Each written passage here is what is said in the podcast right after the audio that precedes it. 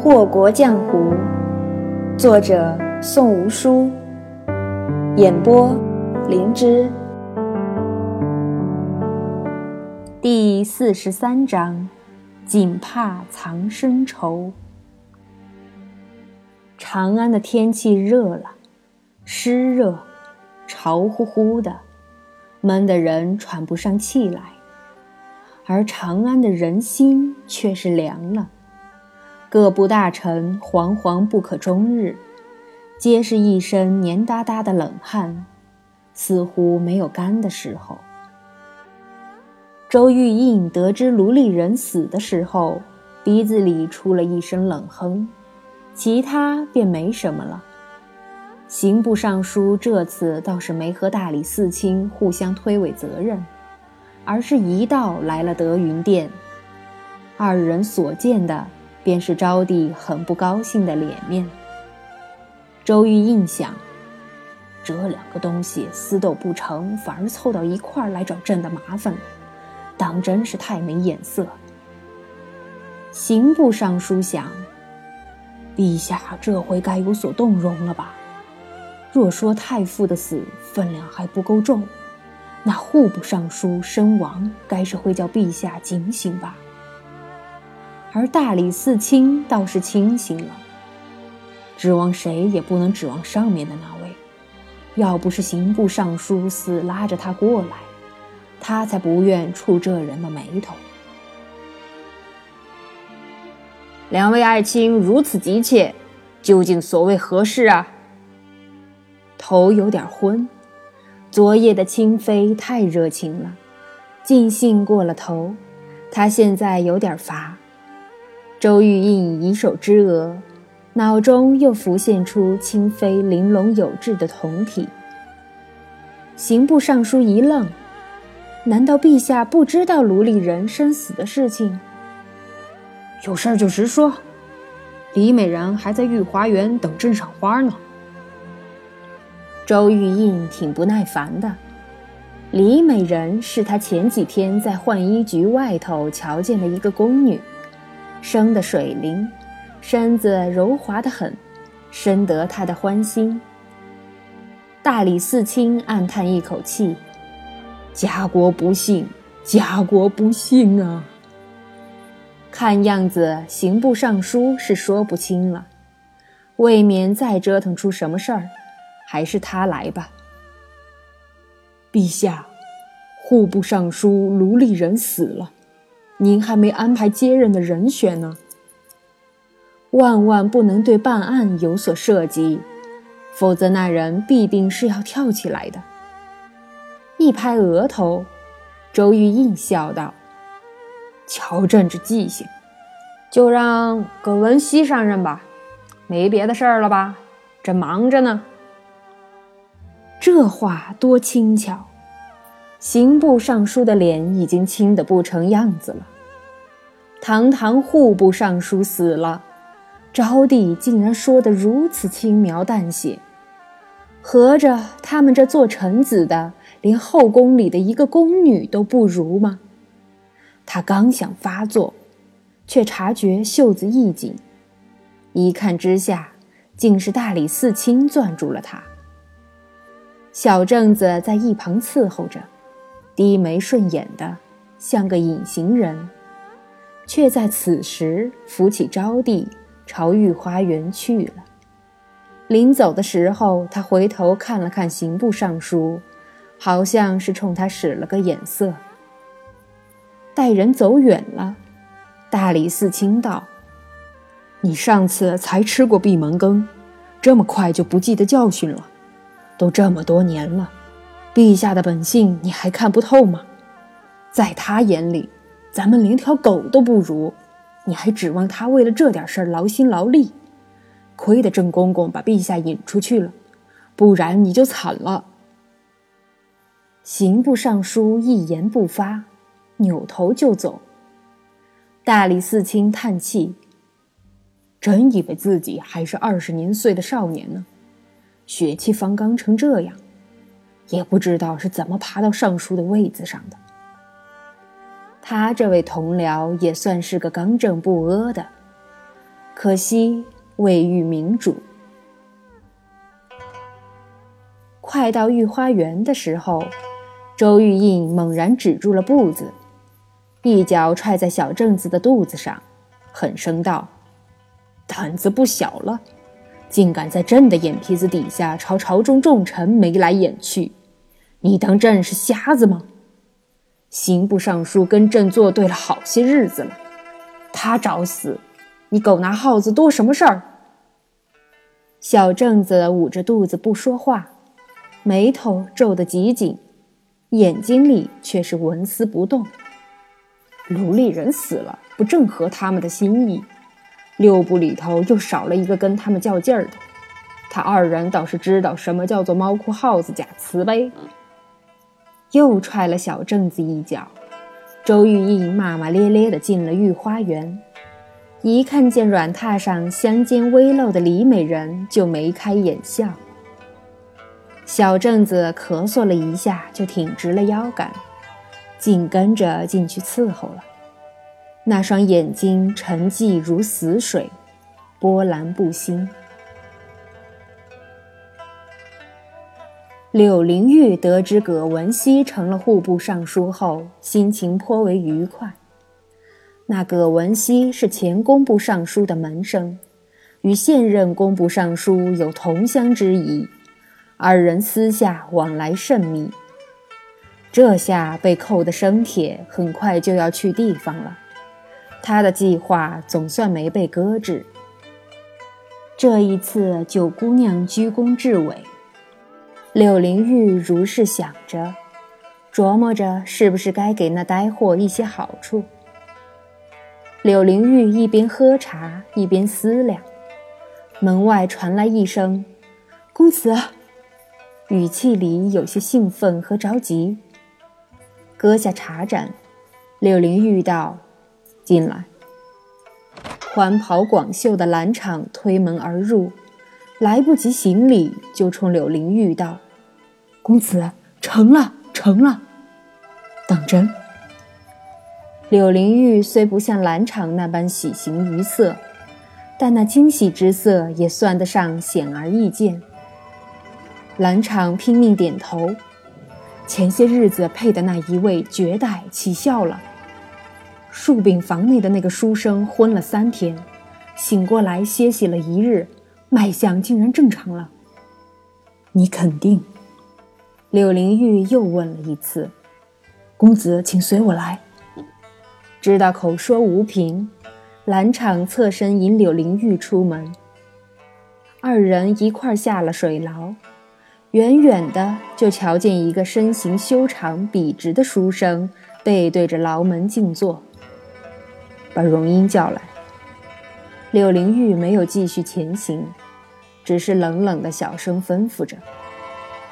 不一会儿，美艳不可方物的容音裙裾款摆而来。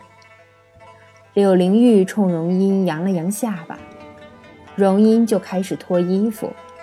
待到只剩下一件肚兜时，才停下。进去，本公子要看到他情不自禁。细细长长的凤眼里寒意升腾，连周遭辉煌的灯火也掩盖不住其中的冷光。荣英进了牢房，极尽挑逗勾引之能事，须臾便和男子滚在一处。两条白肉交缠着，抵死缠绵似的。不一会儿，那原本还在不断律动的男子抱着荣英不动了，约莫是射了。继续。柳灵玉传音入命，荣英便依言行动。乱怀楼的当家花魁，柳灵玉亲自调教而出的美人。荣英的本事自然不容小觑，二人又颠鸾倒凤了许久，直到那男子力竭才止住。柳灵玉令荣英退下，走进牢门，才发觉那男子伏在床上抽搐。柳灵玉浓丽的柳眉皱了皱，转头看向兰场，兰场摇了摇头。意思是不知怎么回事。兰场将书生扳过来，入眼的是一张含泪的脸，在旁人的注视之下，情不自禁地行苟且之事。这对于一个有些古板的书生来说，也算得上是没顶的羞辱和打击。男儿有泪不轻弹，做都做了，如今再哭有什么意思？柳灵玉的嗓音越发的冷清了，一字一句如同环佩琳琅相击，越是动听，越是冷清。书生放弃一般的仰面躺着，眼里空空的，什么也没有。兰场给他把脉，脸上的喜色又添一重。行房之后，脉象并无异常，那。毒算是解了，重新配服，给人须房里的那位公子用一次。本公子要确保万无一失。柳灵玉盯着那如同死人的书生，面无表情，心中却是冒出一句话：那待会是不是就不用死了呢？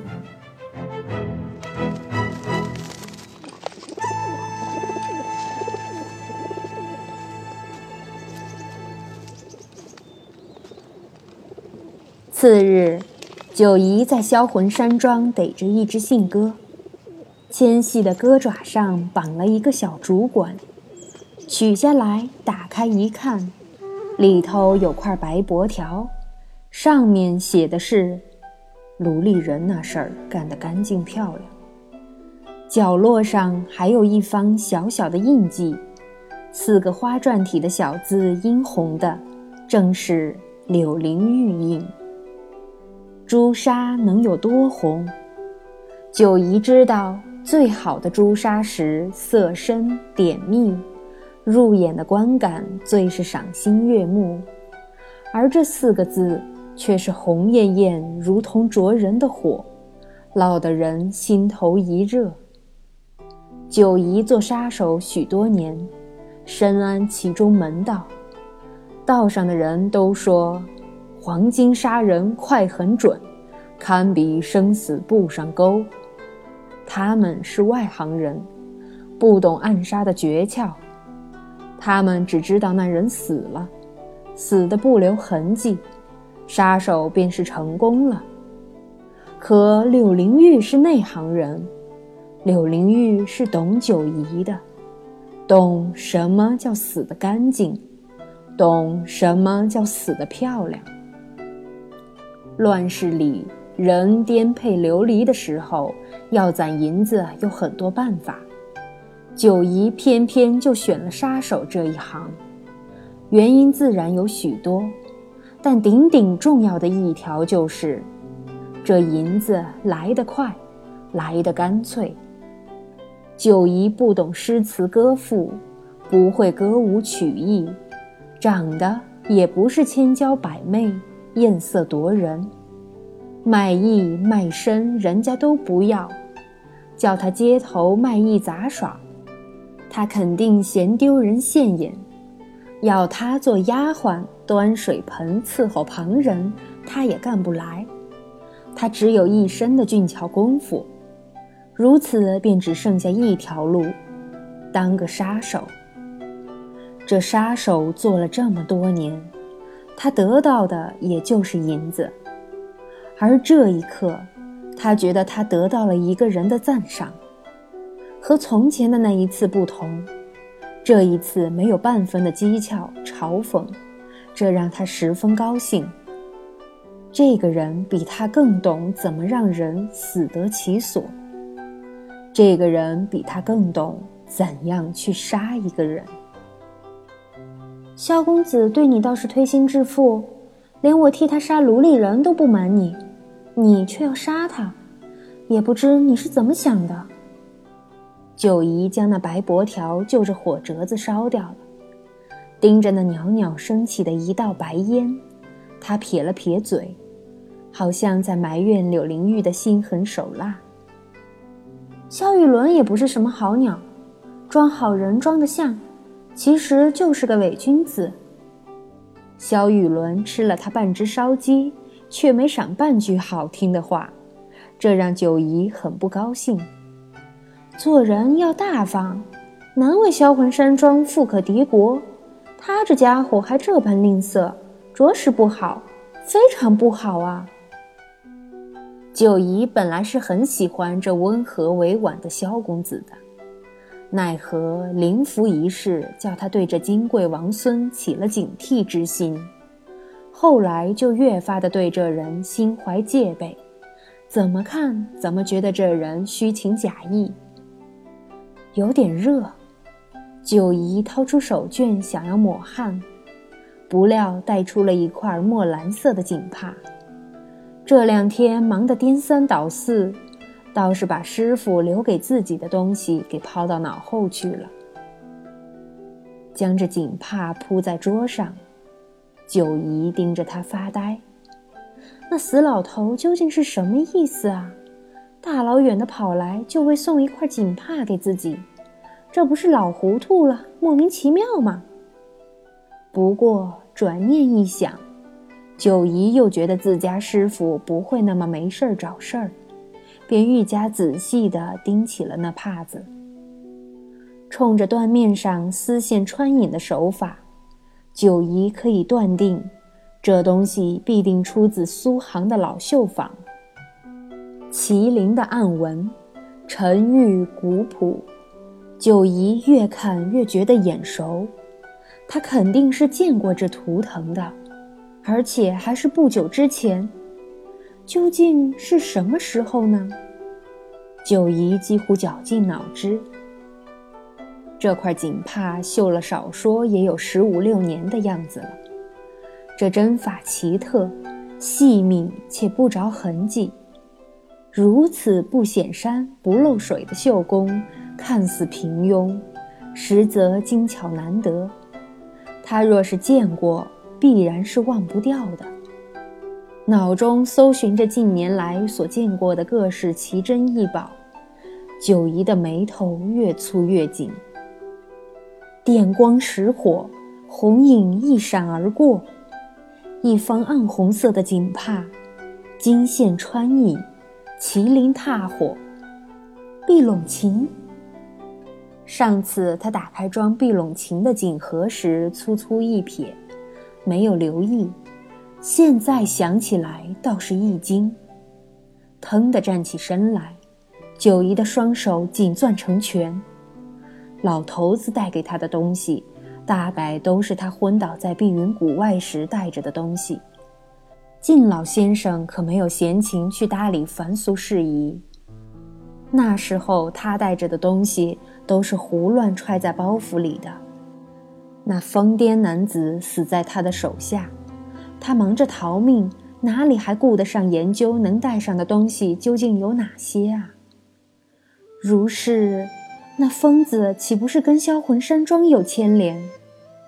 九姨周身一凉。难道那疯子救我根本就不是凑巧？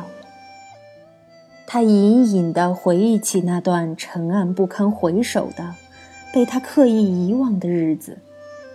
幼童日日饱受针灸之痛，那种尖锐的刺痛感，他一辈子都不想再感受第二次。还有充满刺鼻烟味的密室，混合着各种毒物血液的腥臭浴桶，他的五感就是在那时候变得异常敏锐。毫无选择、暗无天日的牢笼中。除了让自己的知觉更敏锐，九姨实在是想不到还有什么方法能摆脱那种沉寂如死的噩梦。就是在那里，她，九姨诞生了。曾经的温姑明姨死了。那一天，疯子来密室看他，他带来了整整两百只蝎子。整个密室里到处都是蝎子，他无处可逃，无路可走。没有办法，小小的温姑明仪一跃而起，如同一只被逼到绝路的小兽，狠狠地咬上了那人的脖颈。温热的鲜血汩汩而出，腥咸的味道充斥着口鼻。那人狠狠地打他，拉他，妄图将他从身上扯下来。背上很痛，浑身的骨头都在疼，可是他不能松口。那时的温姑明仪仿佛知道，一旦松口，他就会死，而且。死无葬身之地。闭上眼睛，九姨的牙关不禁咬紧。那是他第一次杀人，用最拙劣的方法，最惨痛的代价，杀掉了那个折磨了他整整四年的疯子。而现在，他怀疑那个疯子是有预谋的。拜你所赐，九姨经络鬼捷。五感通灵，家破人亡。他得好好查查那个疯子的来历，不然文姑家的血海深仇还真是不明不白。